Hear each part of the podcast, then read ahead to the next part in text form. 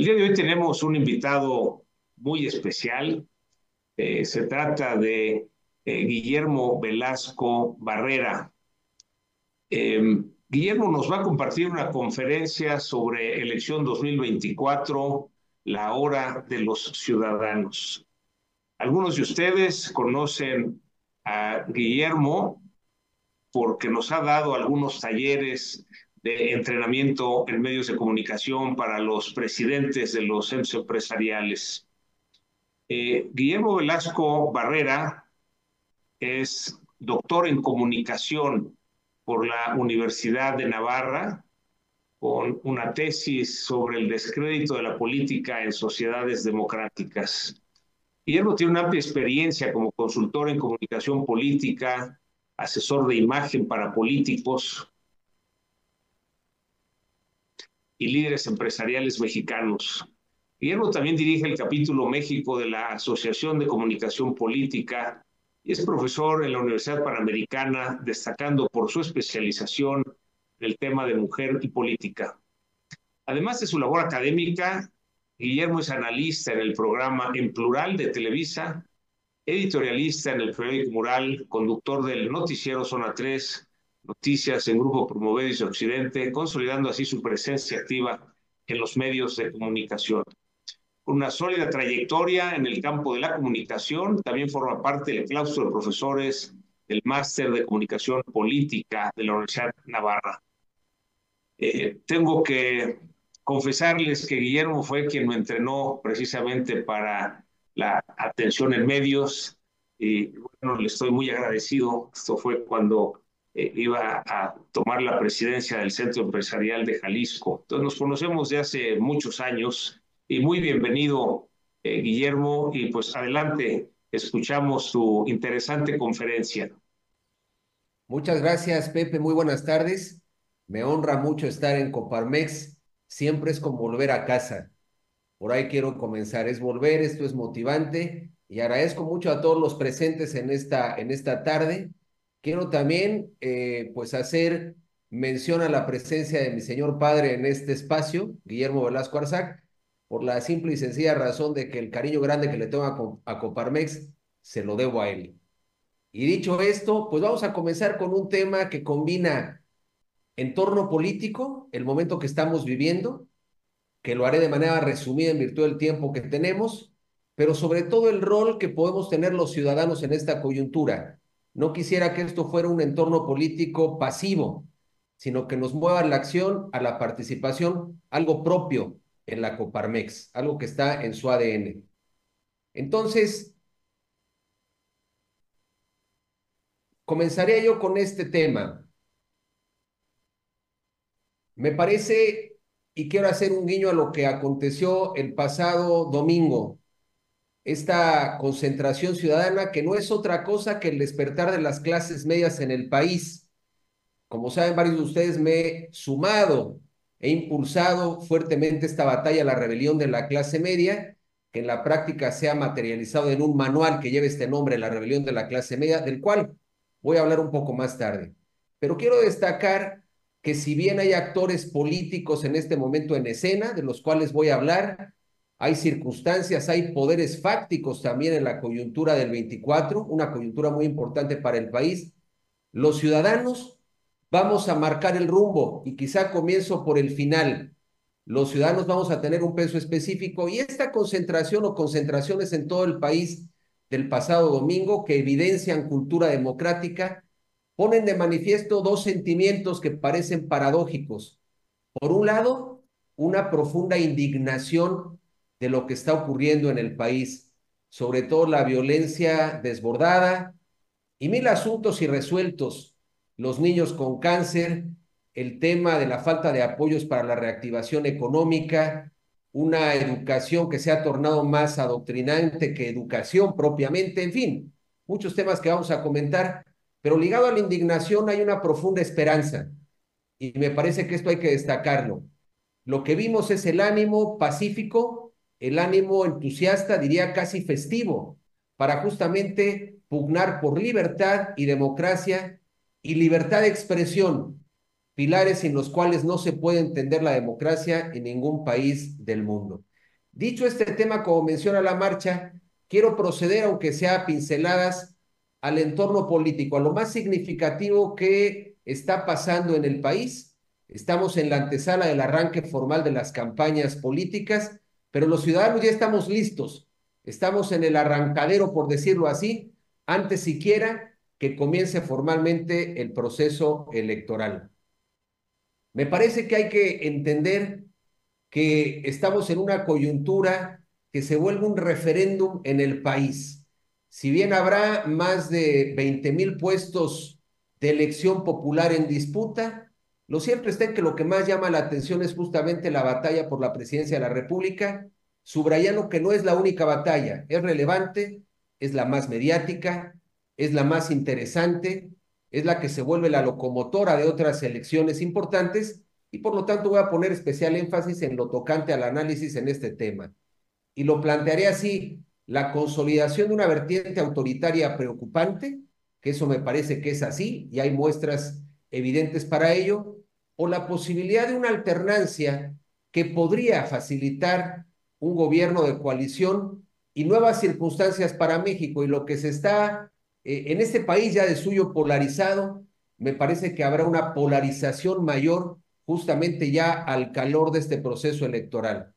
Entonces vamos a hablar, y quisiera hacer el símil con un, con un campo de batalla, porque creo que se puede comprender más lo que quisiera plantear en esta tarde. Hago aquí un paréntesis como dato cultural. Para la tesis doctoral eh, investigué las tesis justamente de Laswell, este gran analista en su día de la propaganda de guerra, sobre todo en la Segunda Guerra Mundial. Y lo traigo a cuento porque voy a hacer un símil, una analogía de esta batalla, lo que es un campo, un campo de batalla, en donde los ciudadanos también somos protagonistas, eh, protagonistas en esa batalla democrática. Laswell decía cuando analizaba la, la Segunda Guerra Mundial que la propaganda en la guerra tiene tres objetivos. Por un lado, alentar a los soldados que están en la línea de batalla, al propio frente de batalla, cuando se empiezan a desanimar. En segundo lugar, desalentar al rival. Y en tercer lugar, convencer o implicar a los neutrales. Y eso es lo que hay en este gran mercado de votos que habrá en la elección del 24.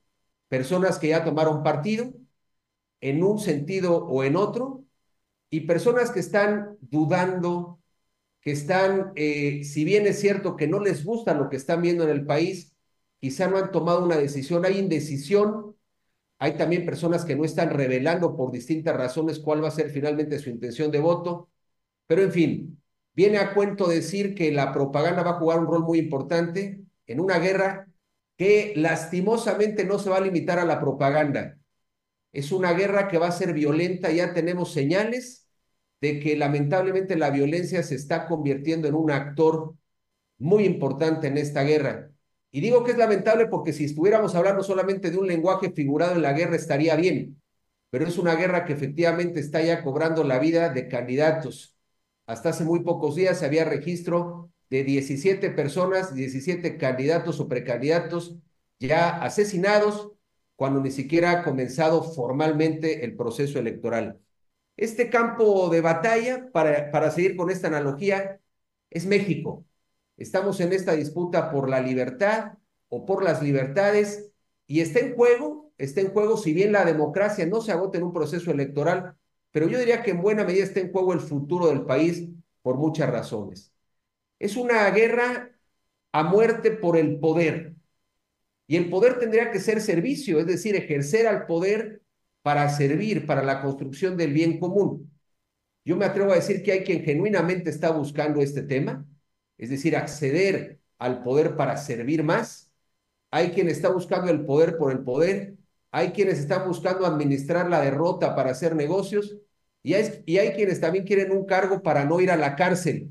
Es decir, el poder se vuelve pues una credencial para la impunidad. Hay razones distintas, pero en todo caso es mucho lo que está en juego porque finalmente el poder es algo relevante, muchos lo ambicionan, y finalmente siempre se dice que es la madre de todas las batallas. Claro, el padrón ha crecido en México y evidentemente esta elección es particular y está llamando la atención en varias partes del mundo por lo que está en juego. Entonces, hay que dimensionar que no es una guerra menor, es una guerra importante y por lo tanto los actores están con todos, algunos con escrúpulos y otros sin escrúpulos.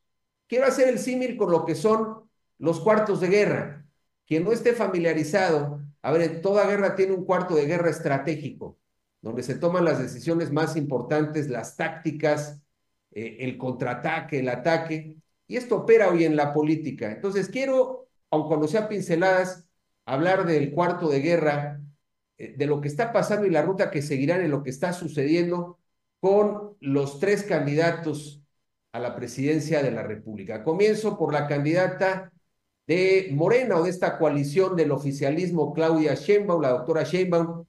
Yo lo resumiría así, a ver, no es especialmente, es una mujer desde luego con preparación, es una mujer que proviene del mundo de la academia, es una mujer, si lo vemos en la vertiente del análisis político y la telegenia, con poco carisma, pero que está arropada en una elección de Estado. Todo el aparato del Estado a su servicio. El cuarto de guerra lo podríamos resumir en una mezcla de un cuarto de guerra de un partido, pero más bien es un cuarto de guerra de un partido de Estado, donde está implicada la Secretaría del Bienestar, donde están implicados operadores importantes del presidente, donde en suma está implicado el propio presidente López Obrador, para bien y para mal de la candidata. El presidente es un activo, el activo más importante en la campaña, no obstante su nombre no está en la boleta, pero el presidente ha marcado la línea absoluta, comenzando por el planteamiento de las 20 reformas constitucionales, de cuál es el tema de campaña. El presidente está en campaña, en la intercampaña, y apoyando a su candidata, es cierto que también la ha colocado en una camisa de fuerza importante, con lo cual tiene que transitar Sheinbaum a efecto de seguir teniendo el respaldo del presidente López Obrador, porque él la designó como candidata para la continuidad del proyecto de la 4T. En ese cuarto de guerra, desde luego, hay algunas personas de la UNAM, académicos, pero tienen muy poco peso con relación al peso político que significa el aparato del Estado para operar justamente este cuarto de guerra de Claudia Sheinbaum, la participación de algunos asesores internacionales, particularmente algunos que operaron fuertemente para la campaña de Petro. En fin, es un grupo potente con todos los recursos que de momento, y también ahora me refiero un poco a la estrategia que han seguido y lo que viene. De momento a Claudia Sheinbaum la han mantenido en una zona de control asumiendo, aunque yo creo que lo que están planteando las encuestas, que aquí entre paréntesis hay que decir, hay que tomar con mucho tiempo lo que están planteando, no obstante las que técnicamente están bien hechas, porque las encuestas nos muestran una fotografía del presente y esto puede cambiar. Una elección, y me ha tocado estar en varias y analizar varias, puede variar de rumbo en los últimos 15 días. Dicho de otra manera, nada está escrito, la democracia por principio es algo incierto y es una elección incierta la que estamos viviendo, pero la estrategia ha sido, de parte del cuarto de guerra de Sheinbaum, mostrar que la batalla ya está escrita, que el resultado está escrito, están dando a conocer encuestas, tanto las que tienen sustento como muchas que no lo tienen, porque las encuestas son también un arma importante en la propaganda de guerra para desalentar, volviendo a las tesis de Laswell, desalentar a las personas que están en el otro bando de guerra o en la neutralidad. Desde luego, la han tenido una zona de confort en eventos que han controlado los gobernadores de Morena, pero bueno, comienza una etapa en donde simplemente los debates implicarán que la candidata de López Obrador tenga que salir de la zona de confort, tenga que comenzar a aceptar entrevistas que hoy no ha aceptado en los medios de comunicación nacionales porque son ciertamente incómodas algunas entrevistas. Entonces, en suma, esto es lo, que, lo más relevante, lo que está ocurriendo eh, cara a la candidata Sheinbaum y lo que van a intentar, insisto, es arroparla con el propio presidente de la República. Ella de suyo simplemente está replicando esa propia narrativa, pero esto puede comenzar a cambiar. En el cuarto de guerra de Xochitl Galvez, me parece que hay que decir que la estrategia es matar o morir si lo pudiéramos poner en un mensaje de comunicación efectivamente va aún abajo en las encuestas, A mí me parece que esto se empieza a cerrar de forma importante. Recuerden ese despegar eh, de Xochitl Gálvez al inicio que fue meteórico. En un inicio se le consideraba solamente como candidata a la jefatura de gobierno de la Ciudad de México y se catapultó de una manera notable. Si lo vemos como fenómeno de opinión pública, fue brutal este despegue. Después comenzó a haber un asentamiento o un cierto estancamiento y me parece que en cierto momento era mucha candidata para un cuarto de guerra que en un principio estaba desarticulado y desde mi parecer bastante mal organizado. Esto ha venido, ha venido cambiando en los últimos días de ser un lugar que combinaba emoción con los Xochilovers, algunas personas que han acompañado a Xochitl en varias etapas de su vida política, comienza a ver la incorporación de perfiles interesantes y comienza a ver más rumbo y ruta estratégica. Pero esto cambió sobre todo a partir del discurso del cierre de precampaña. Recordarán estos pilares que puso sobre la mesa la propia candidata Xochitl Gálvez, hablando de verdad, libertad eh, y desde luego la, la paz, que también es algo muy importante que ha venido planteando Xochitl Gálvez. Eh, ¿Qué es lo que han hecho hasta ahora y dónde está el viraje en la narrativa de Xochitl Gálvez? En un principio se centraron en la narrativa de su propia historia. La mujer que vendía gelatinas, que se superó, que se convirtió en una empresaria importante. Me parece que esto tuvo sentido para el posicionamiento, pero era insuficiente. Cuando Xochitl comienza a conectar, y aquí digo el tema las clases medias, al aspiracionismo, al mereces más, me parece que hubo un conector muy importante con un porcentaje del electorado ya cansado de Morena, arrepentido de lo que pasó en el 18, pero no convencido aún de lo que estaba planteando la candidata Xochitl Gálvez. Creo que hay una conexión importante con la clase media que me parece que es importante destacar. Y desde luego, esa es la vertiente que se tiene que manejar ligada al anhelo de paz que hay en el país. Más, más adelante voy a hablar también de esa violencia desbordada, de algunos lugares en donde me parece que podríamos ya hablar prácticamente de un Estado fallido, de un momento muy delicado para el país.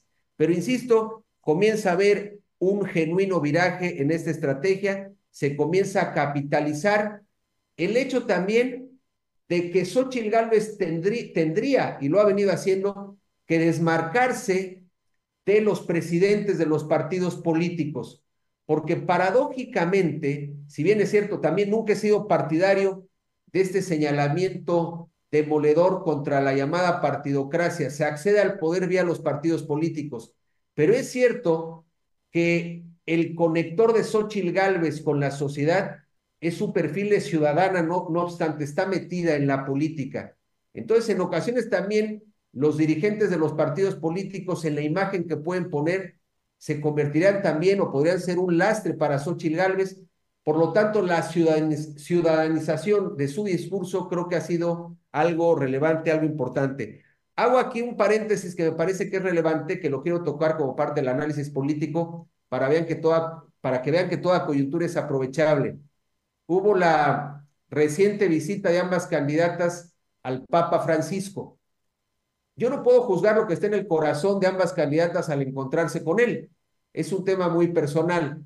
Lo cierto está en que hubo un manejo interesante y podemos también, no es el único hito, pero sacar algunas conclusiones. La primera que va es Xochil Gálvez. Ella revela en una entrevista con Ciro Gómez Leiva que hizo este trámite para poder asistir con el Papa Meses, bueno, semanas antes fue lo que afirmó, no reveló la fuente del contacto que la llevó al Vaticano.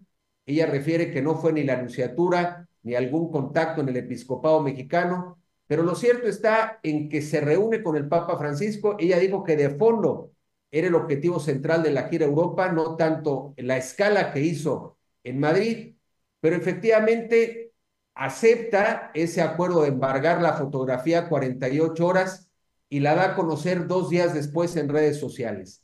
Ese mismo día llega la candidata Sheinbaum a un encuentro con el Papa con narrativas muy distintas y me parece que desde el punto de vista del encuadre y la comunicación y la política, evidentemente esa partida es mucho más capitalizable, insisto, sin demeritar el tema de fondo que pueda significar justamente el encuentro con el Papa Francisco, pero a Xochitl Galvez se le vio posicionada hablando de la fratelli tutti, de la cultura de la política como cultura del encuentro y diciendo que pidió su bendición para ella misma, para su familia y para el pueblo de México. Yo sí lo veo como un punto de inflexión en esta narrativa.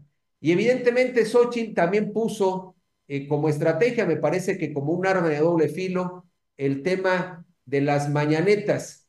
Yo considero que es un error seguir confrontando al presidente López Obrador, la rival es Sheinbaum, aunque entiendo que ha aprovechado la intercampaña para seguir incrementando el posicionamiento, porque compite con una mujer mucho más posicionada, simplemente por lo que se ha, significado como trampolín de salida la jefatura de la Ciudad de México, que es el caso de Claudia Sheinbaum. Voy rápidamente al tema de Álvarez Maínez. No quisiera dedicar muchos minutos. Sí creo que podría resumir en dos palabras este tema que ha sido la arrogancia y la frivolidad de un proyecto político. También se trata de administrar la derrota con lucrativos negocios para muchos en Movimiento Ciudadano de lo que va a ser esta campaña. Se les fueron complicando las cosas.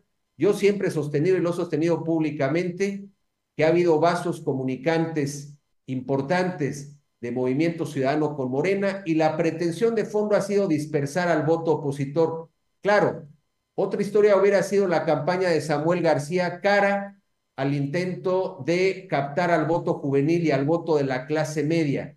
Me parece que con la candidatura de Álvarez Maínez esto se desploma de forma importante, aunque claro, en campaña el candidato que va abajo es el que nada tiene que perder. Va a ser muy interesante que veamos el rol que va a tener en los debates, en donde evidentemente se le lanzará la yugular a la, a la candidata Xochil Gálvez, porque es su objetivo también en esto que yo sí veo una, pues un contubernio, una vinculación con el oficialismo. Ahora bien, también hay quien dice es una tercera vía para tener el fiel de la balanza en el Congreso. La verdad de las cosas es que con la candidatura de Maines eso incluso se les complica porque está siendo una candidatura absolutamente irrelevante. Hoy en varias columnas políticas se habla de que no lo reconocían ni en el INE cuando fue a registrarse, lo cual me parece que no es dato menor. Pero bueno, en todo caso, esto está por comenzar. Debo decir que en el caso de Jalisco esto complica las cosas porque finalmente aquí es la marca política eh, más relevante, pero yo creo y pronostico que algunos candidatos, incluso en MC, poco a poco se irán desmarcando del candidato Álvarez Maínez. Bien, no es que Obama esté en campaña, ahora para que en esta lámina que les presento a continuación, lo traigo nada más a cuento como un ejemplo, porque en esta guerra habrá, desde luego, eh, habrá guerra sucia también. Y esto suele manchar a la política en, su conjunto. No todo lo que se diga va a ser falso, no todo va a ser verídico, habrá verdades a medias y habrá encuadres de lo que se va a comunicar. Y pongo esta foto porque me hacía recordar cuando hubo estos señalamientos diciendo que Obama era musulmán, que llegó a suscitar, a incendiar las redes sociales eh, en un momento crítico, esto en la precampaña previo a la primera campaña de Obama que lo llevó a la presidencia de los Estados Unidos, y después tuvieron que hacer varias estrategias, entre otras cambiar el enfoque y generar algunas cortinas de humo para evitar justamente que esto subiera más, pero fue también un momento delicado para la campaña de Obama. ¿Qué se va a decir? Simplemente algunas cuestiones de lo que va a haber y estamos especulando un poco en este momento con ustedes. A ver, en el caso de Sheinbaum, me parece que va a resurgir con base o sin base, esto es difícil saberlo con precisión, esta tesis que planteaba el libanés Jalife, que también participó en la fundación de Morena, respecto a las dudas del origen de la nacionalidad de Sheinbaum. Ese es un tema que recuerden que en su día metió mucho ruido, tuvieron que exhibir un acta de nacimiento diciendo que efectivamente sí nació en el 62 y en Ciudad de México y no en Bulgaria en el 57, aunque curiosamente el acta de nacimiento que exhibieron refiere eh, el tema de Ciudad de México cuando se utilizaba todavía la denominación Distrito Federal, escondieron de momento esa acta de nacimiento, en fin, Simplemente lo pongo como un ejemplo. Se va a decir también que Claudia romperá con el presidente López Obrador. Yo no, no descarto que eso pase más adelante en el caso que gane, pero de momento el correr la versión de que hay rupturas internas, es suyo en el propio cuarto de guerra y división, también sería algo mortal para Sheinbaum. Se van a señalar fundamentalmente estas cuestiones y desde luego no parte de la guerra sucia, pero se va a empezar a complicar, como decía, el tema de los debates.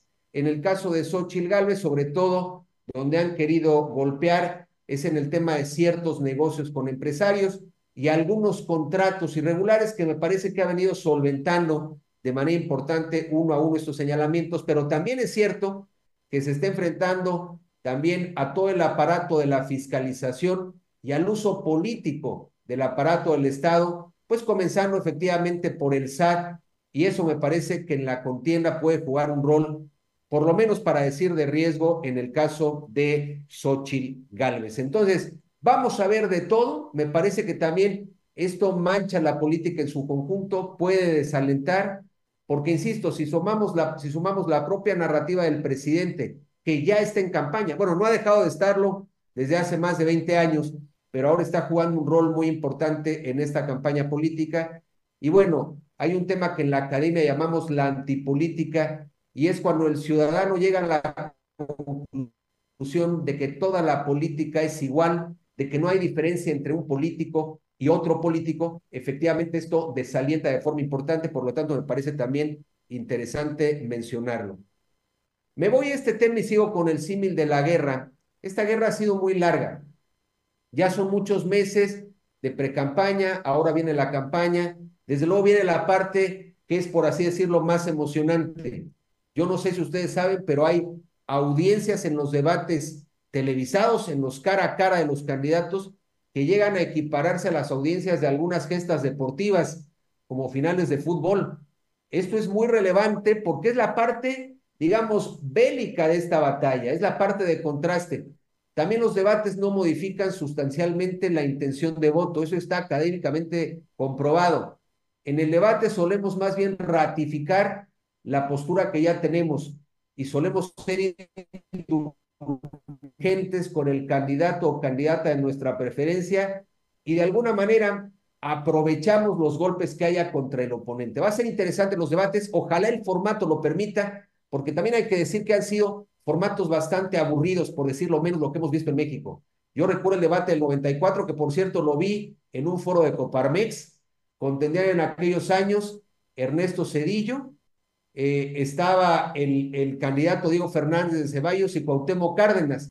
Y yo recuerdo que inclusive en un hotel de la Ciudad de México, los meseros al cargo del evento para llevar café y galletas y demás, dejaron de atender porque no quitaban los ojos de la pantalla de lo que entonces era un ejercicio novedoso en México.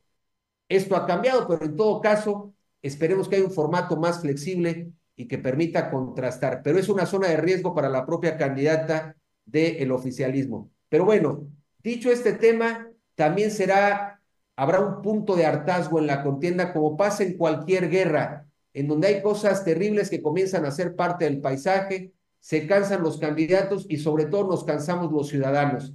Así que esta guerra también se ha alargado y se alargará más. Quiero también hablar un poco de los grupos de poder en esta guerra, que no son propiamente los partidos políticos. Podríamos decir poderes muy relevantes que pesan también en la contienda política y hay que hacer mención al respecto. Desde luego, los propios empresarios. Hay que decirlo, los empresarios inciden no solamente con los recursos económicos en algunas campañas, inciden en sus colaboradores, inciden en la opinión pública, son autoridad para muchas personas. Me parece que incluso algunos en algunas partes del país podrían hablar mucho más al respecto, aunque también es cierto que muchos están haciendo una labor notable al interior de sus empresas y conversando con los colaboradores. La promoción más importante del voto ha sido históricamente la que han hecho los empresarios y esta elección del 24 no puede ser la excepción. Coparmex ha jugado un rol muy destacado en la, en la promoción del voto razonado y consciente. Y me ligo a lo que pasó en la marcha del domingo. Hoy esas llamadas al voto ya no son llamadas a misa, cobran un sentido muy importante ante la indignación y la esperanza.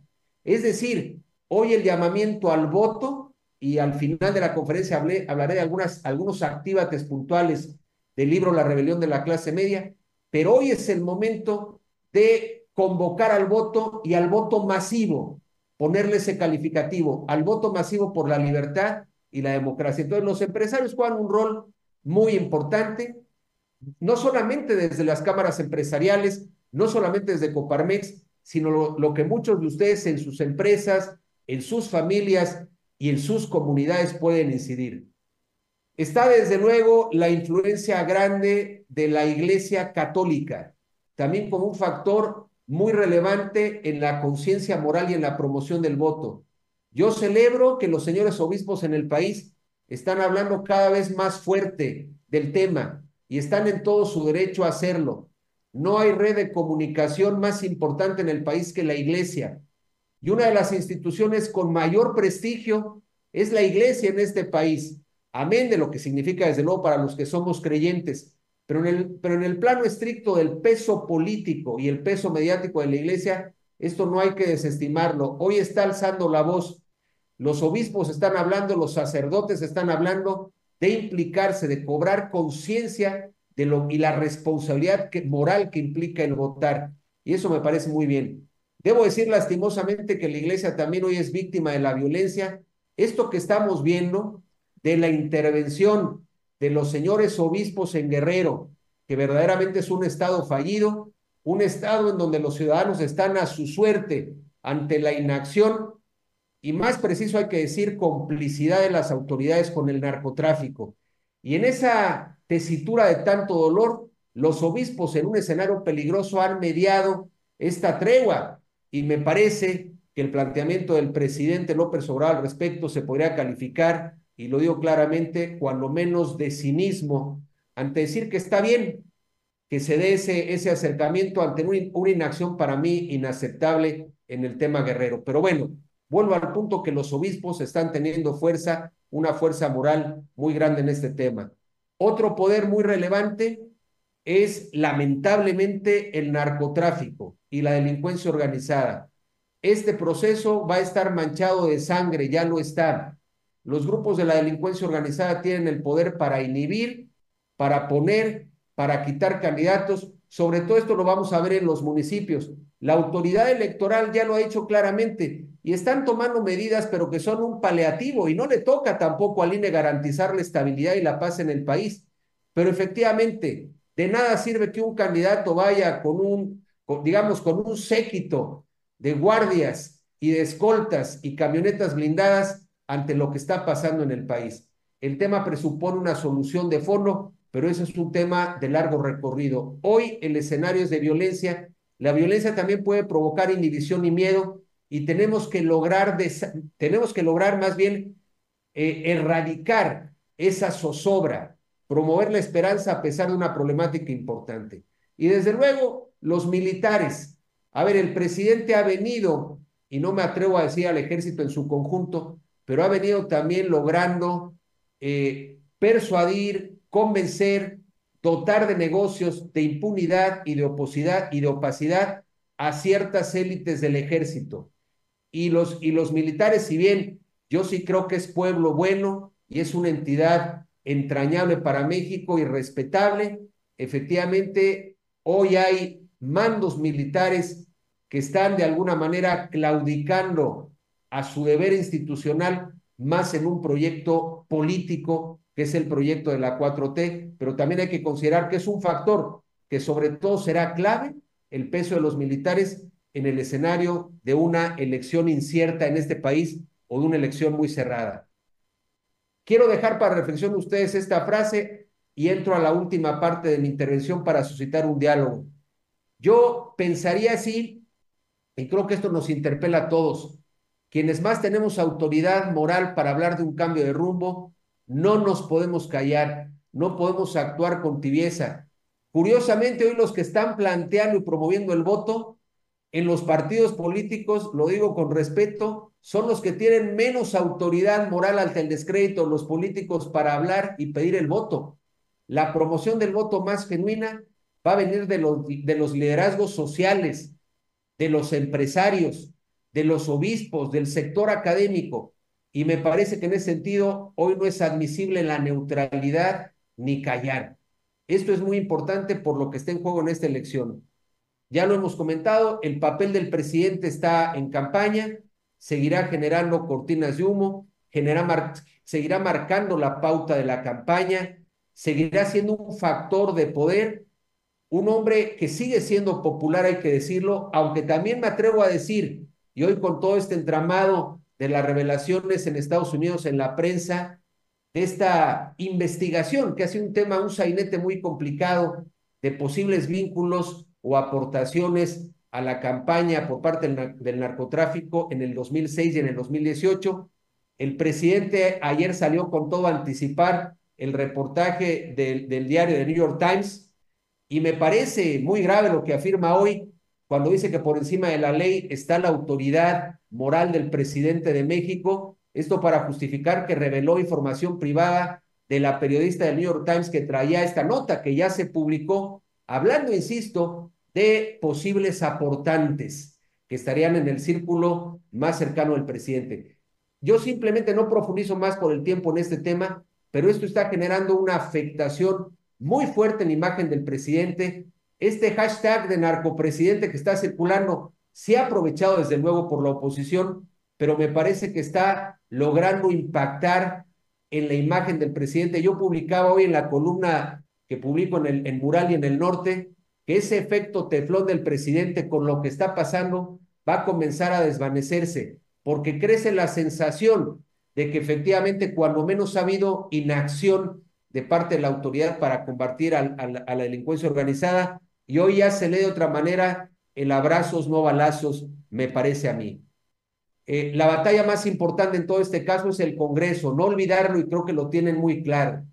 En cualquier escenario, lo más relevante es un Congreso de equilibrios para efectivamente salvaguardar la democracia. Y lo digo porque en ocasiones dejamos de lado el pensar en el Congreso. En la rebelión de la clase media hicimos un estudio que habla de 39 distritos estratégicos en el país.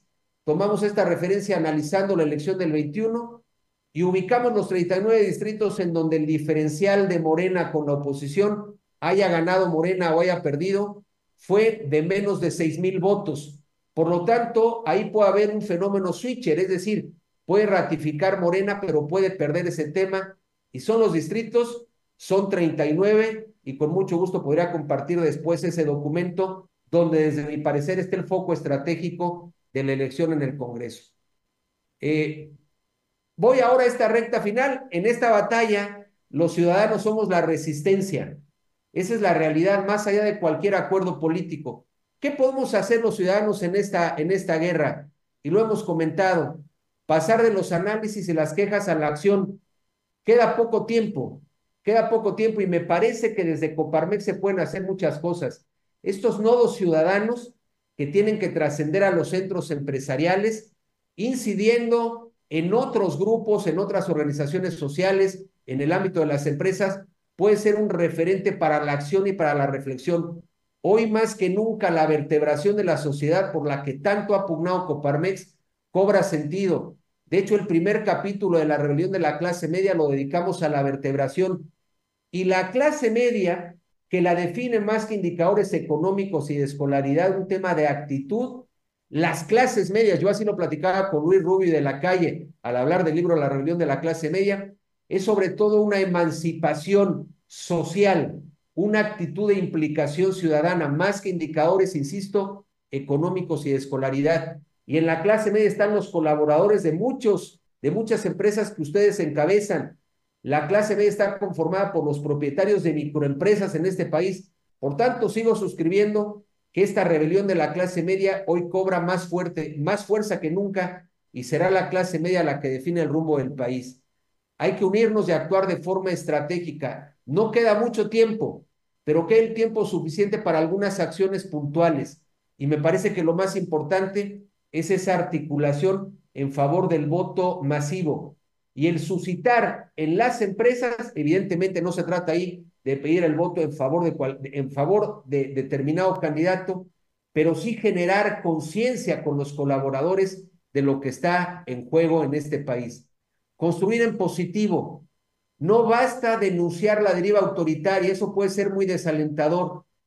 Y me parece que ahí ha sido muy importante el, venir construyendo de tiempo atrás, sin visión partidista, desde luego, el modelo de desarrollo inclusivo de la Coparmex, porque esto ha contribuido a evitar la polarización, alentar la participación y la esperanza en positivo. Y esto es muy importante porque, a ver, hay varios detonadores para ir a las urnas. Desde luego, en ocasiones lo ha sido el miedo. Cuando la elección del 94, que hubo el asesinato previo de Colosio y el alzamiento zapatista, Cedillo logró una participación histórica en las urnas. Por tanto, en ocasiones también el miedo es un disparador.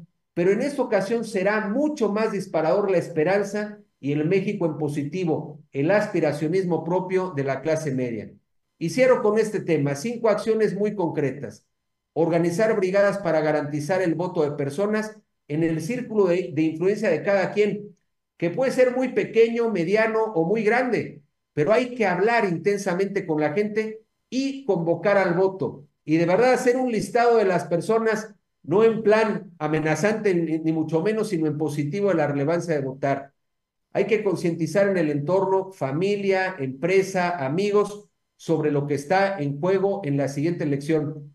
Nosotros lo hemos hecho desde la rebelión, se han distribuido ya, gracias al apoyo de muchos de ustedes, más de 150 mil libros de este manual para la acción, se han distribuido más de un millón de folletos, que es la versión popular de esta rebelión, planteando estas ideas en un lenguaje muy claro, en manzanitas, cobrar conciencia de la implicación, de la denuncia, del voto, en fin.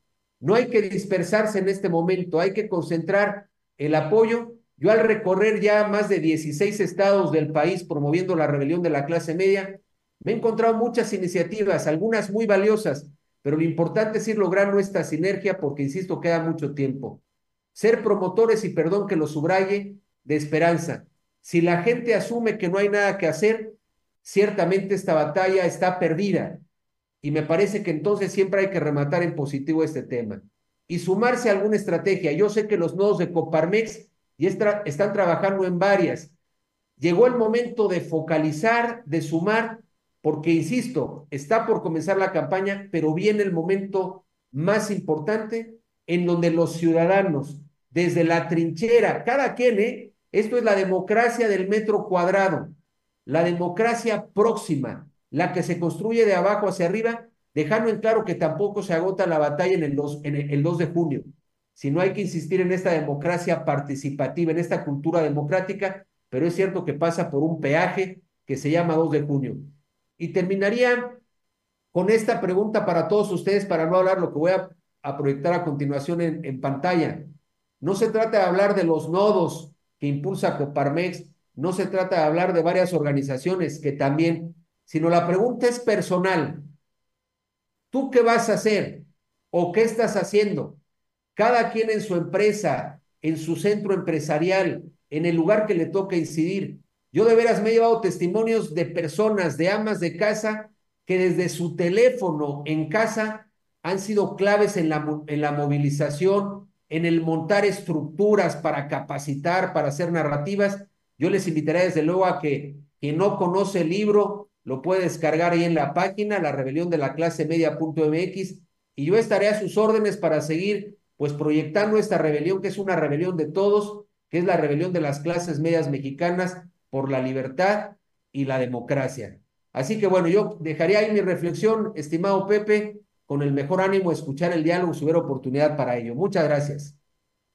Muchas gracias, Guillermo. Pues muy interesante esto que nos compartes, esta perspectiva de la revolución de las clases medias. Eh, este planteamiento que haces es que estamos en un, una coyuntura entre el elegir un autoritarismo eh, versus un cambio de rumbo. Y la analogía que haces de un campo de batalla me parece muy adecuada. Dices, hay que alentar a los seguidores, ¿verdad? A los soldados para seguir adelante, pero también desalentar al rival y desde luego trabajar para convencer a los neutrales. Hemos visto algunas estrategias, eh, como en el Estado de México, eh, este desalentar al rival que se hizo a partir de las encuestas que decían este arroz ya se coció, le daban 20 puntos de ventaja a Delfina, esto desincentivó la participación ciudadana y finalmente solo hubo ocho puntos de diferencia en la contienda. Pues creo que es este campo de batalla muy interesante para comparar lo que estamos viviendo en este entorno político electoral. Desde luego, eh, la realidad de la violencia eh, que existe en el país y en particular con aspirantes y precandidatos, mencionabas 17, eh, ya no sé si son 18, Guillermo, no tengo la cifra confirmada, pero esto que nos pasó en el 18, nos pasó en el 21, sigue pasando y por eso, pues, importante la petición del INE en la protección de los candidatos eh, en las campañas que empiezan eh, justo dentro de una semana, el primero de marzo.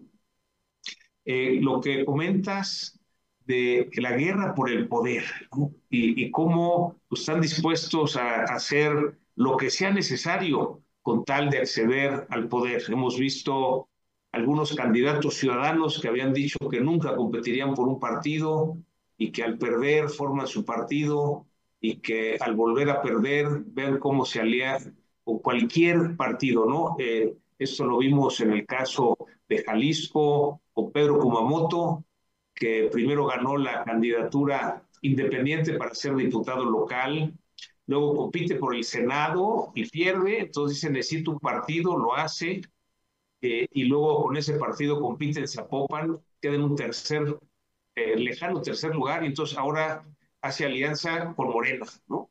Entonces, esto que describes de cómo en la guerra por el poder están dispuestos a brincar de un partido a otro, a que no importe lo que hubieran dicho que eran sus principios y los pueden cambiar sobre la marcha de lo, del cuarto de guerra de Claudia Sheinbaum, me llama la atención lo que comentas de que tiene asesores de Petro y me gustaría un poquito más adelante este, profundicemos en, en, esa parte. Desde luego, pues tiene los recursos al estar en el gobierno federal y en 22 gobiernos estatales. Eh, la tienen, dices, en una zona de control y que bueno, pues ha seguido la narrativa del presidente, ¿no? Tal cual lo que dice el presidente repite. Habrá que ver en qué momento eh, escucharemos a Claudia Sheinbaum ya en sus convicciones personales. En cuanto al cuarto de guerra de Xochitl Galvez, me gustó la analogía que pones, es matar o morir, ¿verdad? Digamos, efectivamente, ya hubo un ascenso importante, luego se estancó y pues ahora estas giras internacionales le dan una nueva visibilidad y empieza a subir nuevamente. Eh, tú dices que va abajo en las encuestas, pero cerrando brechas. Y ahí a lo mejor eh, algo que también sería interesante es comentar esta parte de las encuestas. Eh, por otro lado, en, en, el cuarto de guerra de, de Álvarez Maínez, pues simplemente arrogancia y frivolidad, y no hay que mencionar más, ¿verdad? ¿Para qué dedicar más tiempo eh, a una candidatura irrelevante? Sin embargo, mencionaste que complica Jalisco, y creo que vale la pena que nos profundices en qué es lo que ves que puede pasar en Jalisco. Eh, guerra sucia, cierto falso, pues esto lo vemos en la vida diaria, pues con más razón. Lo hemos visto en las precampañas, en intercampañas, lo veremos ahora en, eh, en las campañas. Sí ha sido una guerra muy larga, a pesar de que la ley electoral es muy clara, que el periodo electoral empezó en septiembre, pero ya en septiembre llevábamos ya dos años, ¿no? Eh, decía que entonces en septiembre son los precandidatos, pero ya estaban definidos los candidatos. Eh, la respuesta del INE ante la observación que hicimos fue que, pues mientras fueran aspirantes y no precandidatos o candidatos, mientras fueran recorridos y no precampañas o campañas mientras no pidieran el voto, mientras no ofrecieran una plataforma eh, de propuesta, pues que no estaban eh, infringiendo la ley, ¿no? Claramente ahí tenemos que avanzar en, eh, en una, pues cambios en la ley electoral, que habrá suficiente tiempo de, después de esta elección y antes de las elecciones intermedias. Mencionas cómo podemos las empresas incidir en eh, facilitar que nuestros colaboradores vayan a votar. Eh, a lo mejor hasta hemos visto algunas empresas, Guillermo, que aquel que demuestre que fue a votar independientemente por quién haya votado, le dan boletos de rifa para unas pantallas, eh, otras dan boletos de rifa para entradas del Mundial, otras dan un Mundial libre, otras darán un bono, en fin, pues cada empresa tiene su manera de incentivar, eh, desde luego, pues muchos, eh, los Oxxo, 7-Eleven regalarán un café, y todo, todo eso para incentivar el voto desde la neutralidad. desde luego, la voz de los obispos, coincido contigo, qué bueno que levanten la voz. creo que a partir de este asesinato de dos jesuitas en la misión de Cerocagua y la Sierra Tarahumara han ido subiendo la voz y han convocado esta Agenda Nacional por la Paz, que es eh, como Coparmex participamos y será muy importante. Eh, también eh, habrá que ver la labor de los militares, si realmente ayudan para que podamos tener estas elecciones militares, el ejército, la marina, la Guardia Nacional, para tener elecciones eh, seguras y sobre todo que los candidatos eh, estén bien cuidados. me llamó la atención lo que comentas de esto que pronunció el presidente en la mañanera, de adelantarse a un artículo del New York Times y, que habla de un narcopresidente y, y ver, pedirte tu opinión de eh, cuánto tiempo crees que esto dure en las redes sociales si realmente será un factor de cambio o es algo que, así como apareció, va a desaparecer. Y, finalmente, pues pones muy claros los retos, ¿no? Ya análisis y quejas, eh, pues todos los días escuchamos y hay que pasar a la acción. Eh, y aquí la fuerza de las clases medias, lo vimos, Guillermo, en las elecciones intermedias en la Ciudad de México, alcaldías poniente, que las clases medias salieron a votar eh, no sé qué es lo que las haya incentivado, pero hubo una participación del 65 al 70% en esas alcaldías. Hubo casillas con el 85% de participación. fue eh, tanta la participación ciudadana que si hubiera habido elección a jefe de gobierno en la Ciudad de México, hubiera ganado la oposición. Por otro lado, en esta siguiendo con la analogía con la guerra, la guerra de guerrillas, estas cinco acciones, las brigadas, la concientización, el permanecer enfocado.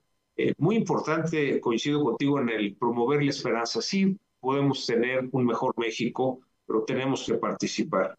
Y, claro, el mensaje de sumarse a alguna estrategia con la pregunta final, ¿qué vas a hacer? Entonces, Guillermo, muchas gracias. Eh, un panorama bastante completo. Eh, hay algunas preguntas que ya nos llegaron y quisiera eh, empezar eh, con una sobre las marchas. hablabas tú de esta marcha que hubo febrero 18 en defensa de la democracia, un año antes, eh, ahora fue en 120 ciudades, hace un año en 100 ciudades en defensa de la Suprema Corte, noviembre del 22, 65 ciudades en defensa del INE. Sin embargo, el gran ausente en las tres marchas son los jóvenes. Eh, también mencionaste algo eh, con respecto a los jóvenes y, la pregunta es, digo, estamos muy contentos con que la ciudadanía se haya manifestado y hayamos salido a defender el INE, la Suprema Corte y la democracia. Pero, ¿qué es lo que hace falta para que los jóvenes también quieran eh, salir en estas marchas ciudadanas? Sí, yo creo que ese es un, tema muy importante y ha sido la pregunta, Pepe, que nos, que nos hacemos todos y me atrevo a decir que nadie ha encontrado, por así decirlo, una solución específica porque me parece que no hay un solo camino para este tema de cómo impactar en los jóvenes y despertar el voto juvenil. Se lo preguntan los consultores, o nos lo preguntamos, se lo preguntan en los partidos políticos, los candidatos y los propios ciudadanos. Todo mundo, y quizá es parte del problema, ha visto a los jóvenes como una rebanada apetitosa del pastel en el mercado de votos. Y hay razones para verlo así, pragmáticas, simplemente si pensamos en lo que representan los primovotantes, que en realidad ahí, simplemente por el factor novedad, no es donde se da el mayor nicho de abstención, sino el problema está en que votan esa primera vez y después por razones distintas los jóvenes no regresan. Entonces me parece que hay que también entender este tema. Yo he hablado en varios foros con la reunión de la clase media en varias universidades sobre el tema y yo les he dicho a los jóvenes, me resisto a pensar, porque en ocasiones hay una premisa, me parece que se puede generalizar, que hay apatía. yo creo que también hemos tenido una incapacidad de conectar más y escuchar más. Comúnmente el político presume a los jóvenes para la foto y dice que está con los jóvenes. Si te fijas, todos los candidatos, pues los, los, exhiben para mostrar que están con el voto juvenil. Pero yo creo que sería interesante en el tiempo que quede y pensando incluso a futuro, más jornadas de reflexión y diálogo y de escucha con los jóvenes. Creo que en ocasiones les hemos hablado mucho y los hemos escuchado poco. Eh, sobre ese voto quería ir MC, volviendo un poco y tratando de juntar algunas de las reflexiones que hacías, eh, pero darlo por sentado que el joven eh, es frívolo, yo creo que no es así, sí le gusta el factor de novedad.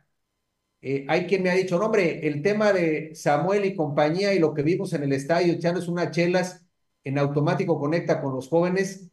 Yo tengo mis serias dudas al respecto, con algún sector sí, eso sería interesante incluso pulsarlo en focus group, pero me parece que también el joven que es víctima de la delincuencia, que no puede salir ni a divertirse y demás, no creo que también le parezca eh, muy gracioso el entorno de violencia en este país. En fin, pero yo creo que ese es todo el tema que tendríamos que analizar y revisar. Ahora, sí tengo la percepción cualitativa, Pepe, de que de las, en las tres marchas hubo ausencia de jóvenes, pero en la que menos fue en esta tercera, ¿eh? Yo hablando con aliados de la rebelión en varias ciudades, el número de jóvenes creció en esta última marcha, lo cual para mí es alentador y creo que teníamos que ir con un lenguaje mucho más claro y, de más implicación con los jóvenes, que son realmente los que pueden marcar la diferencia y el gran campanazo en esta elección. E, es lo que yo pensaría. Eh, originalmente pensábamos, Guillermo, que los jóvenes a los 18 eh, sacaban su credencial de elector y le estrenaban por estrenar su, su INE, ¿no? Y que después entraban en la apatía y dejaban de votar.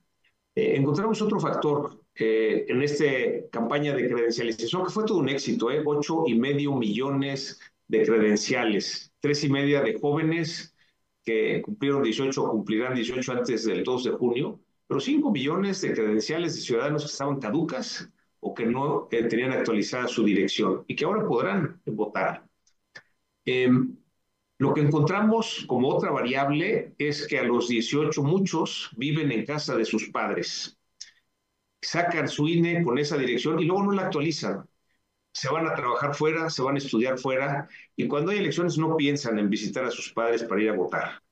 Eh, por eso fue mucho eh, eh, énfasis en esta campaña de credencialización con los jóvenes.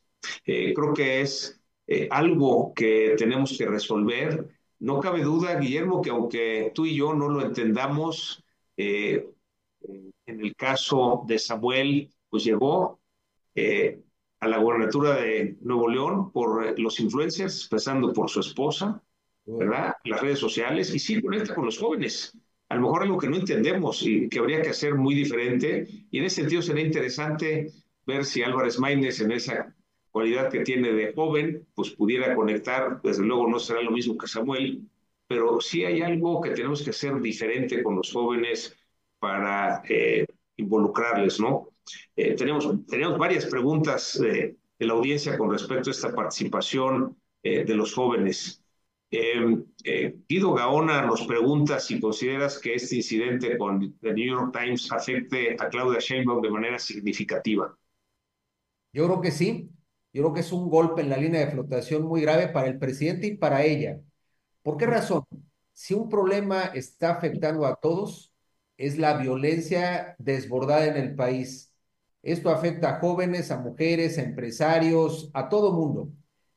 Después, pesan sospechas, por decirlo menos, no de ahora, de tiempo atrás, de una omisión, complicidad, indulgencia, como lo queramos ver, del presidente respecto a los cárteles de la delincuencia organizada. Sobre todo, eh, si, si, vemos un poco, a ver, desde las visitas a las regiones del país en momentos muy específicos, el culiacanazo en el 2019, que no es cosa menor, el cómo se repliega la Guardia Nacional de lugares que en verdad son un polvorín terrible. O sea, hay varias señales para pensar que hay una inacción o complicidad del gobierno con estos grupos también se hablaba claramente del rol que jugó cierto sector del, narcotráfico en la elección del 21, en donde levantaron candidatos se llevaron a personas que estaban operando para la oposición a Morena, en fin. Entonces, habría razones para estimarlo así. Con este tema, con independencia del rigor de la investigación, que creo que lo es, lo que está diciendo el New York Times, lo que está afirmando es que hay fuentes, ni siquiera está viendo imputaciones al presidente, que revelaron justamente cercanía de operadores del narcotráfico con personas muy cercanas al ambiente del presidente. Entonces, en realidad, crece, por, por decirlo menos, la sospecha fundada en un tema muy delicado. Y además hay un fenómeno en la opinión pública del cual habla Humberto Eco, que se llama la decodificación aberrante. Y es lo que dice que en ocasiones la audiencia decodifica de manera contraria toda afirmación que se está haciendo para reiterar que no es así. Yo creo que el presidente y Claudia, conforme más nieguen el hashtag impulsado de narcopresidente, me parece que más lo fortalecen. Así que yo creo que este punto va a durar en redes un buen rato, porque además va a ser alentado por muchos personajes en la oposición. Ayer, sin más, este, no ayer, el lunes que estuvo Xochitl Gálvez en Jalisco, eh, reunida con liderazgos, fue interesante porque una declaración a la que los medios locales le dieron mucho bombo fue una declaración del exgobernador Emilio González, que él decía, ya está la frase de campaña de Xochitl Gálvez, saquemos a los narcos del palacio. Así de contundente. Y entonces el punto es, esa frase es demoledora, es demoledora. Entonces yo hoy decía en la columna, replicando ese tema, decía, pues ya le hicieron su chamba al cuartel, al cuarto de guerra de Xochitl con esa frase que es un golpe al corazón. Así que respondiendo, sí es un daño brutal a Sheinbaum, porque efectivamente hay temas que habían sido efecto teflón, pero de este no se van a salir tan fácil. Gracias, Guillermo. Este, veremos qué tanto dura en las redes e, este hashtag narcopresidente y narcocandidata. Eh, Alberto Espinosa nos eh, comenta sobre estas violaciones al proceso electoral, empezando con el presidente, pero también partidos candidatos. Eh, ¿Qué es lo que podemos hacer?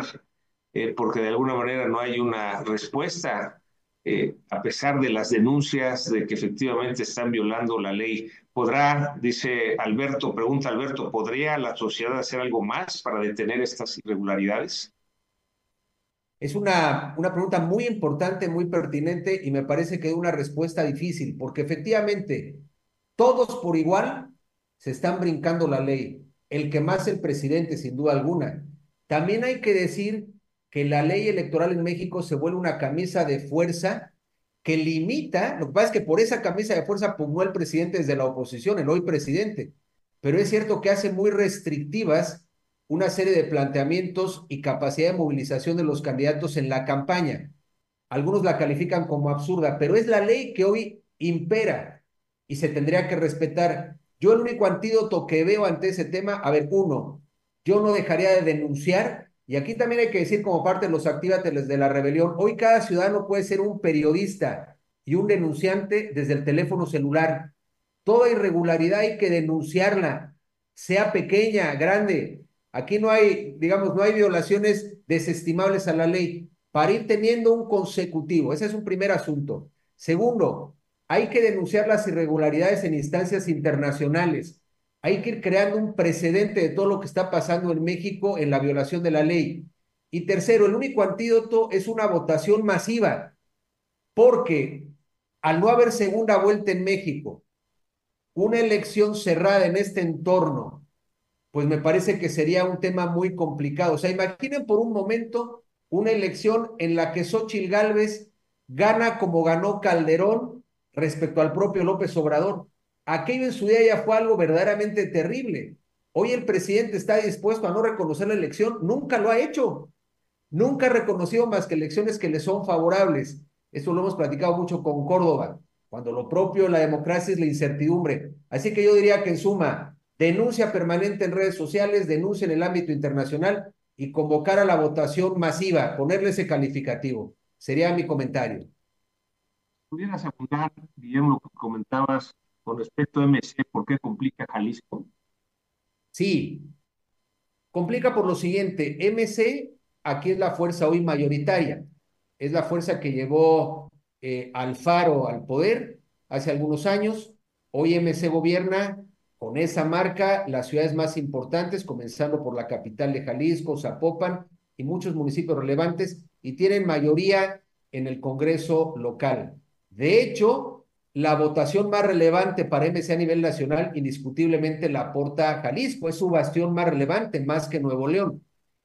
MC ha crecido como una franquicia política por el, por el alfarismo, más bien como movimiento político. Pero finalmente esto se ha venido, ahora sí que la, la naranja se ha venido partiendo, porque efectivamente no todos quisieron jalar a la imposición de Dante Delgado, quien también de una manera vertical canceló la oportunidad de cualquier visión distinta, comenzando por algunos liderazgos en Jalisco. ¿Por qué digo que es muy delicado? Porque finalmente hoy pensemos en el caso de Pablo Lemus, el candidato a gobernador. Ese tema incluso lo hemos platicado con él. Sin duda el candidato más rentable, un, un candidato que proviene del sector empresarial, que ha gobernado Zapopan y Guadalajara, y me parece que trae un posicionamiento, sobre todo en zona metropolitana, importante. Pero el tema es que a él le respalda hoy una marca de gran desprestigio en muchos sectores de Jalisco que en realidad ven a MC como un esquirol de morena. Entonces el punto es cómo se va a sacudir él esa es la gran pregunta. Una losa muy pesada. Yo lo que creo es que tendría que hablarse de candidatos y no de partidos en el caso de Jalisco, es decir, apostar por perfiles capaces, competentes y que tengan capacidad de derrotar al populismo autoritario. Yo creo que varios van a empezar a hacer, ese deslinde y lo harán una vez que sean plenamente y constitucionalmente candidatos. Hoy en realidad a sabiendas de que Dante Delgado palomea el país hasta, el, hasta quién va de candidato a regidor. Esa es la realidad. Todo pasa por la venia del señor, del señor Dante Delgado, pues evidentemente se están cuidando, pero cargan con una losa pesada, ¿eh? Y entonces ahí incluso hay el riesgo de que la elección pudiera eventualmente irse a tercios. Si Xochitl, Gálvez jala fuerte en Jalisco, si crece el Frente Amplio o la coalición Fuerza y Corazón por México, y que esto logra dividir al voto opositor a Morena. En ese sentido es que yo veo riesgos y sí creo y pronostico que los candidatos harán un deslinde razonable, prudente y audaz respecto a Álvarez Maínez. Eh, nos pregunta José Sarco que si bien es cierto que Movimiento Ciudadano para la presidencia puede ser una candidatura irrelevante, hay otros cargos, y él dice, al menos en Colima están arropando candidatos competitivos algunos que buscan fuero y que pudieran convertirse en un factor bisagra. ¿Tú crees que realmente el movimiento ciudadano pueda ser ese factor bisagra? Mira, en el, en el ámbito del Congreso Federal, todo depende efectivamente de la votación que logran o que logren.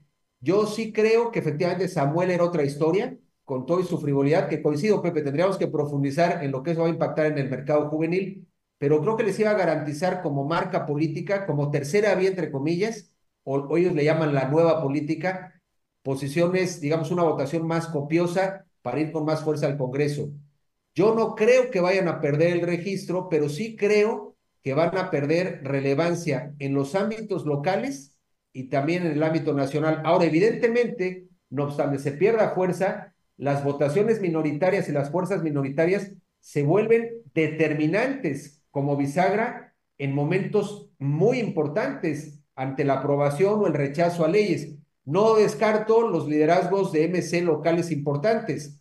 En Jalisco mismo los hay, en Nuevo León, pero yo casi me atrevería a decir, sin conocer con detalle el ejemplo que, comentan, que en muchos casos eh, la marca MC, lo veo al menos en el caso de Jalisco, o más bien la marca Maines hoy como candidato presidencial, no va a ser el factor que podrían haber presumido eh, como lo hubieran hecho con otro candidato presidencial. Bueno, ya hasta los, este, hasta los abandonó Patricia Mercado, ¿no? Con mucha elegancia, pues, pero me refiero, se empieza a desgranar la mazorca, la mazorca naranja. Eh, lo que eh, se puede ver es que hay ahora un voto más por el candidato que por el partido. Hay tres componentes siempre en una campaña, en una campaña política. Lo que llamamos el componente partidista, lo que es el componente, eh, el componente programático, que es lo que ofrece un candidato, y el componente personal. Indiscutiblemente, lo que más pesa es el componente personal. Eso se dio en la elección de Fox, se dio con López Obrador, quien construyó una narrativa, hay que decirlo, histórica, que lo llevó a una victoria contundente. Entonces, efectivamente, a ver, la marca logra movilizaciones de las bases partidistas, no es desestimable, y se accede al poder vía un partido político. Y hemos visto que las candidaturas independientes en casi todos los casos han sido fallidas. También la tienen muy difícil en el marco jurídico los independientes, pero indiscutiblemente lo que más pesa es el componente personal. Y creo que en una elección con tantas complicaciones de colores y sabores políticos y tantos contextos locales, el énfasis de la campaña tendría que ser los candidatos como perfiles, convirtiéndose, como lo hizo Cloutier, en candidatos de la sociedad civil, que me parece que eso fue muy atinado, porque era conectar con intereses de la gente más allá de filiación partidista. En todo caso, va a ser la narrativa que va a estar construyendo Xochitl Gálvez. Nos pregunta Roberto Castañeda si es viable que haya un cambio de candidato en el oficialismo, que pudieran poner a Marcelo Ebrard o algún otro candidato si consideran que Claudia Sheinbaum no levanta. Lo veo muy difícil, nada es descartable en este tema, siempre va a haber un bateador emergente, pero me parece que sigue primando en el presidente y en su visión el tener a una incondicional que es Claudia Sheinbaum en este tema, asumiendo después la lógica del maximato o de seguir mandando, que esa es una realidad. Está imponiendo todo, lo que son los issues de campaña con las reformas que está planteando, está demostrando que él manda, no pudo Claudia ni imponer al candidato, a su candidato en la Ciudad de México, que yo sí no descartaría eh, en el eventual caso de que Claudia gane, me parece que no está escrito este tema. Eh, si Claudia gana, no es lo mismo ser hoy la candidata del presidente que ella estar sentada en la silla presidencial. Y tenemos historias de intentos de maximato que luego se han roto, comenzando con el tema de calles y Obregón. Con lo cual también no es lo mismo la Claudia de hoy a la que puede ser la Claudia de mañana. Hoy está maniatada, no puede hablar ni siquiera de la agenda verde, que en todo caso sería lo que le es más connatural por su perfil académico, en lo que se ha metido más y conoce más. Pero no puede hablar de eso con dos bocas y con las refinerías y con el tren Maya. Es decir, tiene realmente una coraza muy fuerte. Pero yo veo, respondiendo a la pregunta, difícil a estas alturas una sustitución. Gracias, Guillermo. Vamos a abrir el micrófono a Gustavo Rodríguez. Eh, te pido, Gustavo, si eres eh, breve en tu planteamiento para que pueda responder Guillermo. Adelante, Gustavo. Sí, José, gracias. Muy buenos días a todas, a todos. Guillermo, gracias. Interesante. Y solo abonar algunos datos que me parece importante. Eh, en, soy editor en jefe de Ciudadanos en Red, una plataforma con un alcance mensual eh, a nivel nacional de más de 6 millones de impactos. Eh, nos dedicamos a construir ciudadanía y eh, hemos hecho ejercicios que son interesantes y que me parece abonan a lo que atinadamente ha, ha estado compartiendo con nosotros Guillermo. Yo también soy periodista, también soy consultor en temas de medios, entrenador de medios, pero en este momento eh, es, eh, es, importante, sí, eh, la parte de los jóvenes, considerando tres datos que nosotros hemos recopilado que me parece que son fundamentales. El primero, van a haber por 15 millones de primo votantes en esta elección del 2024. Eh, de un total de 45 millones de jóvenes entre los 18 y los 29 años de edad que integran el, padrón electoral de más de 100 millones por primera ocasión eh, eh, en la historia de este país. Es decir, van a, van a votar por 21 mil cargos de elección popular eh, eh, esto eh, representados por más de 100 mil candidatos, es decir, hay un candidato por cada 10 mil integrantes del, del, del, padrón electoral. Comento esto porque la pregunta, y, y, atinadamente dijo que hay varios caminos, la pregunta que todo el mundo nos hace es cómo llegarle a los jóvenes. Hay muchos caminos y hay muchas respuestas y hay muchas estrategias. Lamentablemente ninguna, hasta ahorita, ninguno de los tres candidatos, por cierto, ha atinado a encontrar la solución eh, los utilizan, eh, bien lo dijo Guillermo, para tomarse la foto como aquellos políticos de antaño que se tomaban la foto dándole beso a los niños. Eh, los jóvenes ahora piden espacios y, no nada más hablar y no nada más ser escuchados, pero no se les dan los espacios. Y esto aplica para todos los partidos. En específico, me voy a referir a otro dato que sacamos en Ciudadanos en Red a partir de la publicación de la lista de los candidatos plurinominales de Morena, que es la que conocemos por lo menos más ampliamente, y el promedio de edad de los candidatos que presentó Morena para, para sus eh, senadurías y diputaciones plurinominales es de 58 años. Es decir, no hay espacio para los jóvenes, aun y cuando esta legislatura, por cierto, aprobó en la Cámara de Diputados una legislación para reducir la edad para ser eh, candidato, en este caso, diputado federal. Esa sería una, una de mis reflexiones. Otra reflexión que me parece importante es el golpe de timón que hubo en la campaña de Xochitl Gálvez, que tiene que ver con estas mesas temáticas que coordinan eh, a mi juicio, Enrique de la Madrid, donde no es eh, eh, el, el, poder ejecutivo el que está controlando la narrativa de su candidata o de la candidata oficial, me refiero al presidente a partir de sus reformas, sino una participación eh, de, ciudadana eh, mediante esta coordinación de las mesas temáticas que está implementando Xochitl Galvez, sí escuchando a los ciudadanos, a las ciudadanas, tomando en cuenta la, la, la, opinión, las propuestas, eh, han sido muy cuidadosos en esta etapa de intercampañas en que estas mesas temáticas no se conviertan en eventos que puedan ser considerados acciones o, actos anticipados de, de, campaña. Pero finalmente creo que mi llamado para quienes aspiramos, y, yo soy uno de ellos, a, a que haya un cambio es participar activamente en esta construcción del plan de gobierno de la oposición, no es nada más de Xochitl Gálvez, de la oposición, porque efectivamente el Congreso es una pieza fundamental para el futuro democrático de este país. Con eso concluyo, espero no haber abusado del tiempo. Gracias.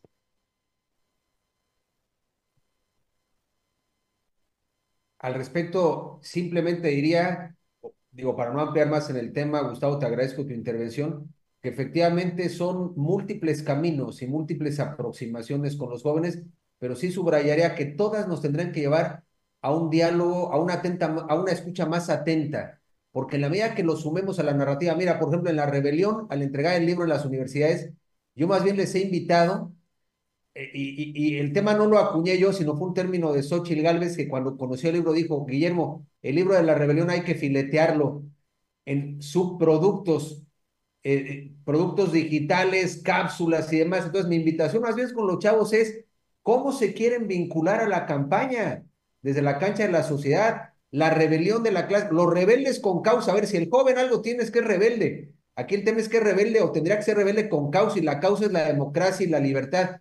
Pero creo que tendríamos que ser más ingeniosos para implicarlos más. Yo en ocasiones he visto convocatorias para, digamos, para llamar el voto a los jóvenes que están hechos con los que ya tenemos mucha juventud acumulada, la verdad. Y, como bien lo decía Pepe, eso no conecta. Yo diría más bien soltemos amplio el tema para que ellos digan cómo cuadrar estrategias, eventos y diálogos, porque si no, la verdad es que vamos a seguir muy desconectados de cómo están mirando ellos la política. Guillermo, vamos, estamos ya aproximándonos hacia el final de esta sesión de cierre. Eh, comentaste eh, de pasada sobre las encuestas eh, que pues de alguna manera dan el resultado de quien la paga, pero también comentaste que Xochitl iba abajo en las encuestas y se iban cerrando. Entonces, ¿qué es lo que sí podemos creerle a las encuestas o cuáles son las encuestas buenas? sabiendo que la única encuesta válida es la del 2 de junio, pero estas encuestas que circulan, ¿qué, qué lectura podemos darle? Mira, desde luego siempre hay un, en casi todas, y no quiero desacreditar, hay gente que trabaja con seriedad. Me, voy primero incluso a, este, a este planteamiento. Incluso en el enfoque serio, metodológicamente hablando, subrayo que como ahí se coincido con lo que dice Roy Campos, se equivoca el que pronostica el resultado de una elección con una encuesta, que nos presente en todo caso la fotografía del presente es un primer tema, incluso no desacreditando a las encuestas, diciendo tenemos que tomar con tiento. Desde luego no hay ese diferencial que están planteando algunas de 30 puntos. Esto evidente, ahorita les voy a decir el dato que yo pienso y el que he escuchado peloteando con enlaces en los cuartos de guerra de ambas. ese diferencial de 30 es pura propaganda para desalentar. No es así. En realidad estamos en un asunto que podría estar ya cercano a los 10 puntos de diferencia. Esto cotejado 10, 12 puntos, cotejado con ambos lados, yendo Claudia todavía arriba. Nada más que 10 puntos en un escenario, una campaña que se va a ir polarizando, ahora con los ataques al presidente y con un tema que va a despertar mucho más, es absolutamente remontable. Eso es lo que yo pienso. Realmente hoy yo me atrevería a decir, con condiciones de relativa ventaja, así lo pondría para Claudia, ellos están maximizando encuestas que también las hay que son absolutamente pagadas y falsas. Pero incluso tomando las serias, fíjense que las serias también van acortando el tema. Yo creo que estaríamos en ese diferencial, no más de ese tema, y por tanto yo diría, en estricto sentido podemos decir que la moneda está en el aire, en condiciones también todavía de David contra Goliat. ¿Por qué? Porque con independencia de lo de las encuestas, sí va Xochitl contra una elección de Estado. Y termino con esto. Si no hubiera preocupación en el cuarto de guerra de Xochitl, el presidente no estaría actuando como está actuando. Es decir, no están actuando como si hubieran en la elección un día de campo. Están preocupados, están atacando con todo a Xochitl Galvez, están presionando fuerte a los medios de comunicación. El presidente luce descolocado, preocupado, irritable más que nunca. Así que también los indicadores cualitativos nos muestran que empiezan a preocuparse y las reacciones a la marcha del domingo son de una preocupación brutal en el cuarto de guerra de Xochitl, porque no midieron que el tema iba, es decir, nos sorprendió a los que estábamos promoviendo las marchas, pero también sorprendió del otro lado. Es lo que comentaría. En el cuarto de guerra de Xochitl. También. Las, las marchas sorprendieron en cuál cuarto de guerra. En todos lados, Pepe. Yo te diría, entre las propias organizaciones sociales Todavía yo debo decir que en varias reuniones de Coparmex o con personas de Coparmex comentábamos, y me incluyen ellos, que no veíamos el ambiente como en la primera o la segunda marcha previo a ello. Y se catapultó el asunto. También siempre hay un elemento que es muy importante. Varios medios a contrapelo de la 4T se metieron a promoverla. Cuando los medios se meten a una marcha, se marca la diferencia. Entonces, fue en un sprint final pero yo sí me atrevo a decir que sorprendió con la gente de Claudia, con la gente de Xochitl, y me parece que incluso entre quienes desde la sociedad estamos poniendo nuestro granito de arena para llevar gente a la calle, en un ejercicio que además es irrenunciable, democrático y que hay que mantenerlo arriba, ¿no? ya para terminar, hay eh, un par de preguntas sobre, sobre observadores electorales. Eh, tú sabes que en Coparmex hemos participado como observadores electorales desde hace muchos años en la jornada electoral. En esta ocasión estamos observando todo el proceso, o sea, línea, el tribunal, eh, candidatos, candidatas, partidos, coaliciones, y que desde luego haremos observación en la jornada electoral. Preguntan por qué la, Unión Europea no ha aceptado eh, ser observador como lo hace en otros países. Fíjate que no sé, no tendría respuesta para este. Se refieren a observadores de la elección mexicana. Sí. Fíjate que con honestidad desconozco la razón, me llama la atención la negativa a un tema así, porque en todo caso esto está regulado, no se puede señalar como injerencia. Eh, ahora, aprovecho viaje la respuesta para decir, más allá de esa negativa de que esta, de la Unión Europea haga esa observación, creo que va a ser muy importante difundir internacionalmente desde aquí a cualquier instancia lo que está pasando y pasará en esta elección. Es decir, una cosa es la observación electoral formal que se da por entidades nacionales e internacionales en México y otra cosa es las muchas redes que se podrán articular y vertebrar para difundir ampliamente lo que pasa en la elección mexicana. Gracias, Guillermo. Usted tres minutos. Eh, Felipe pero quiere hacer una pregunta. Adelante, Felipe. Gracias, Pepe. Guillermo, felicidades. Un comercial. Yo soy economista, pero estudié en Navarra eh, comunicación hace muchos años, antes que tú. Ah, qué Conocí bien. a Luca Barainovi y a todo el ejército ahí de brillantes catedráticos en Pamplona. Eh, una pregunta. En este entorno geopolítico, ¿ves influencia de los republicanos o demócratas o de China o de Rusia para influir en la elección? Sí, mira, sin ir más lejos, el tema de la declaración que hay por parte del actual gobierno demócrata a través del portavoz que señaló que no se está investigando Andrés Manuel López Obrador. Es muy interesante el momento en que se da, porque con independencia de la preocupación que hay en Estados Unidos por el tema del fentanilo particularmente, ya como un asunto de salud pública que es muy grave, y también asumiendo que a final de cuentas el armamento para los cárteles proviene de Estados Unidos, con lo cual hay un doble lenguaje. Pero ¿qué les preocupa hoy y por qué habla Biden a través de un portavoz? El tema migratorio. Lo que está en juego para la elección de Biden en su intento de reelección, que también yo creo que en virtud de su edad es un tema que se va a complicar. Trump se ha fortalecido, la popularidad de Biden va por los suelos o va en descenso, y lo que puede ser mortal en el caso de que sostengan esta candidatura es el tema migratorio. Y entonces efectivamente sabe, saben los demócratas que lo que puede ser un muro de contención, el verdadero muro, es el gobierno de López Obrador para frenar la migración. Entonces, esa declaración que hay, hoy todo se está leyendo en código electoral de este lado de la frontera y allá. Entonces, efectivamente, sí se van a meter a incidir, pero para salvaguardar sus propios intereses, inversiones y en este caso la reelección demócrata. Entonces yo es donde veo hoy la, la, injerencia más importante de momento. Vamos a ver en el caso de Rusia, sobre todo ahí lo que percibimos en elecciones anteriores fue, eso fue muy interesante, el manejo de estrategias digitales fuera del país, con un montón de bots, identidades falsas y demás, lo cual también pues va a ser parte de la guerra sucia. Me refería a esta, pero no a la que se va a hacer también digital, y ahí sí podremos tener geolocalizados, verdaderos cuartos de guerra digitales en varias partes del mundo. Y también, desde luego, de la del clan de Xochitl. ¿Por qué? Porque también hay temor de que ante estrategias digitales se pueda aquí desmantelar de pronto todo lo que se haga o limitar la acción digital desde México. Así que también habrá estrategias que se van a operar desde fuera en ambas canchas.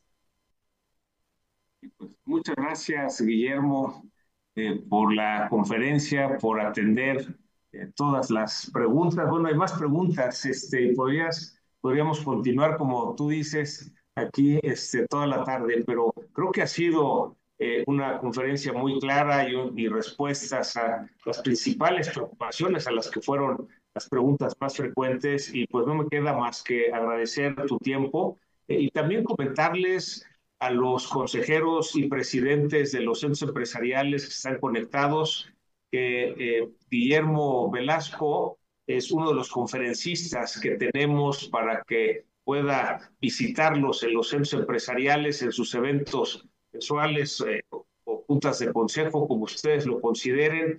Y bueno, es un tema, ustedes lo escucharon, muy actual y que pues en estos tres meses que vienen será importante el escucharlo y el difundirlo. Entonces, quien esté interesado en contratar las conferencias de Guillermo Velasco Barrera, si se comunica con Lili Barrera, que por cierto no son parientes, no se apellidan igual, este, coincide un apellido, pero eh, será así como te hemos visto, Guillermo, en conferencias en muchas eh, ciudades del país, pues esperemos ahora este, verte en los centros empresariales de Coparmex. Eh, muchas, muchas gracias y gracias a todos los que se han conectado este día, en esta conferencia magistral, con la cual cerramos las actividades de nuestra eh, semana de juntas nacionales. Y aprovecho para invitarlos. En el mes de marzo, las juntas nacionales empiezan el martes 19 de marzo, el día de San José, y recibiremos a las 9 de la mañana a Xochitl Galvez en los diálogos por la democracia. Ese día recibiremos también Jorge Álvarez Maínez. Tenemos la invitación también hecha a Claudia Sheinbaum, que no ha confirmado, eh, que será en el Centro Asturiano, la sede de nuestras juntas nacionales, y justo eh, la propuesta será proponerle a, a Xochitl y, a los candidatos, a Jorge Álvarez Maínez y a Claudia Sheinbaum, si se presenta, el que firmen este acuerdo por un México con desarrollo inclusivo. Pues muchas gracias, feliz fin de semana y nos vemos en un mes en los diálogos por la democracia con Xochitl Galvez y las juntas nacionales. Hasta luego. Muchas gracias, Pepe. Gracias a todos. Hasta luego. Hasta luego. Hasta luego.